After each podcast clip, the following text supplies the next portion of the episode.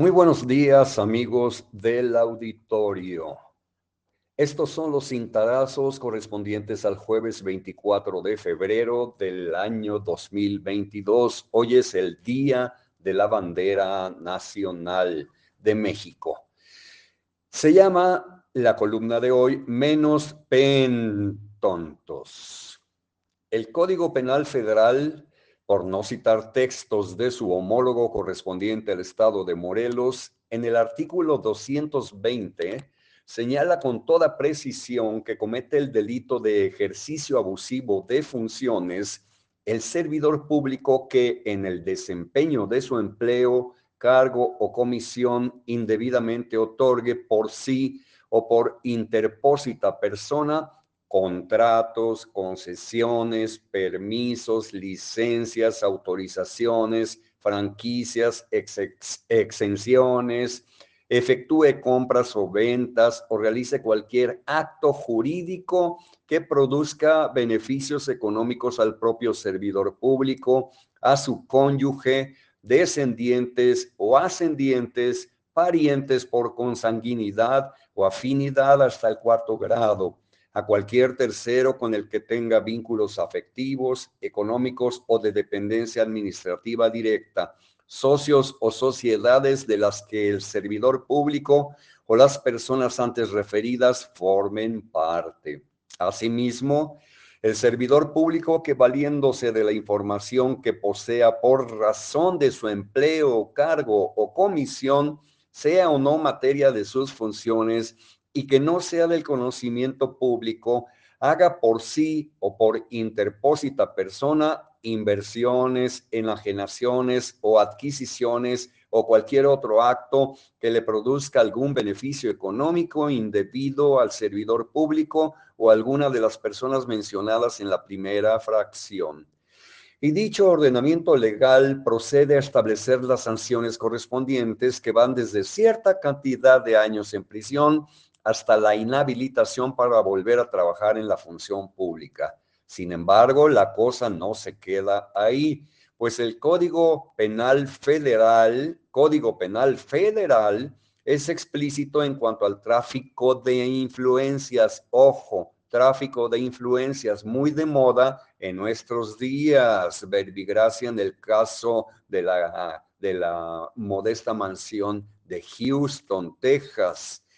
El artículo 221, que se asemeja al anterior referente al, ejercicio abusivo de funciones, indica que comete el delito de tráfico de influencias el servidor público que por sí o por interpósita persona promueva o gestione la tramitación o resolución ilícita de negocios públicos ajenos a las responsabilidades inherentes a su empleo, cargo o comisión y cualquier persona que promueva la conducta ilícita del servidor público o se preste a la promoción o gestión a que hace referencia a la fracción anterior.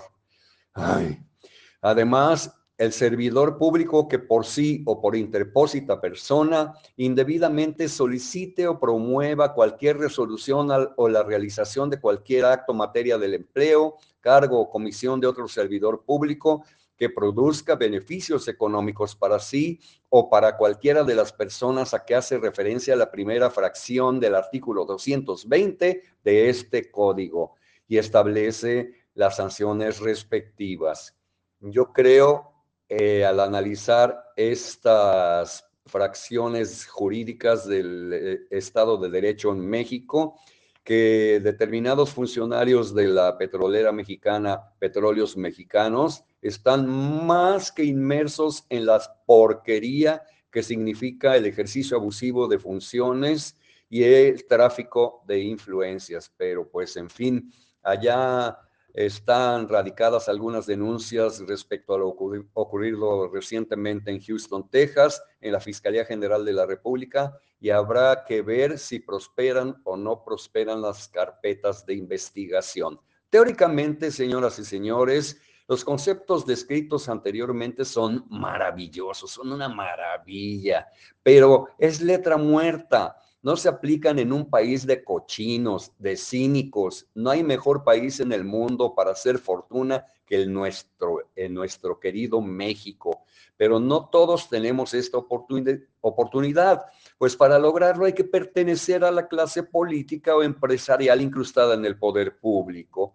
El tráfico de influencias no es únicamente el mecanismo más usual para el enriquecimiento personal de funcionarios, sino que en estos años de neoliberalismo se tornó en el, en el mecanismo principal para propiciar la sumisión de los estados nacionales al capital transnacional, aspecto central de la corrupción que parece olvidarse y que ah, desde Palacio Nacional a cada rato se hable mal y en contra de los neoliberales, no se olvide que el tráfico de influencias y el ejercicio indebido de la función pública se siguen practicando hasta el día de hoy y han derrumbado el discurso de la honestidad, la integridad, el combate a la corrupción, el de que yo no miento, el de que yo no robo, etcétera, etcétera.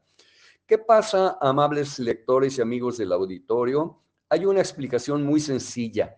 Continúan las reglas no escritas de la política a la mexicana. Reglas no escritas de la política a la mexicana. Los funcionarios del gobierno son por regla impunes y pueden actuar en el ejercicio de, su cargo por encima de la ley y la corrupción solo se sanciona cuando va acompañada del error político. Las prácticas entre los funcionarios de Vicente Fox, Felipe Calderón, Enrique Peña Nieto y Andrés Manuel López Obrador, así como la de todos los gobernadores de los estados, no sorprenden porque son los mismos, responden a los mismos intereses y tienen igual esencia. Y allí están incrustados en la ubre gubernamental. Claro, menos pendejos y no tan voraces. Señoras y señores, les deseo a todos ustedes que pasen un magnífico jueves y aquí nos escuchamos mañana viernes.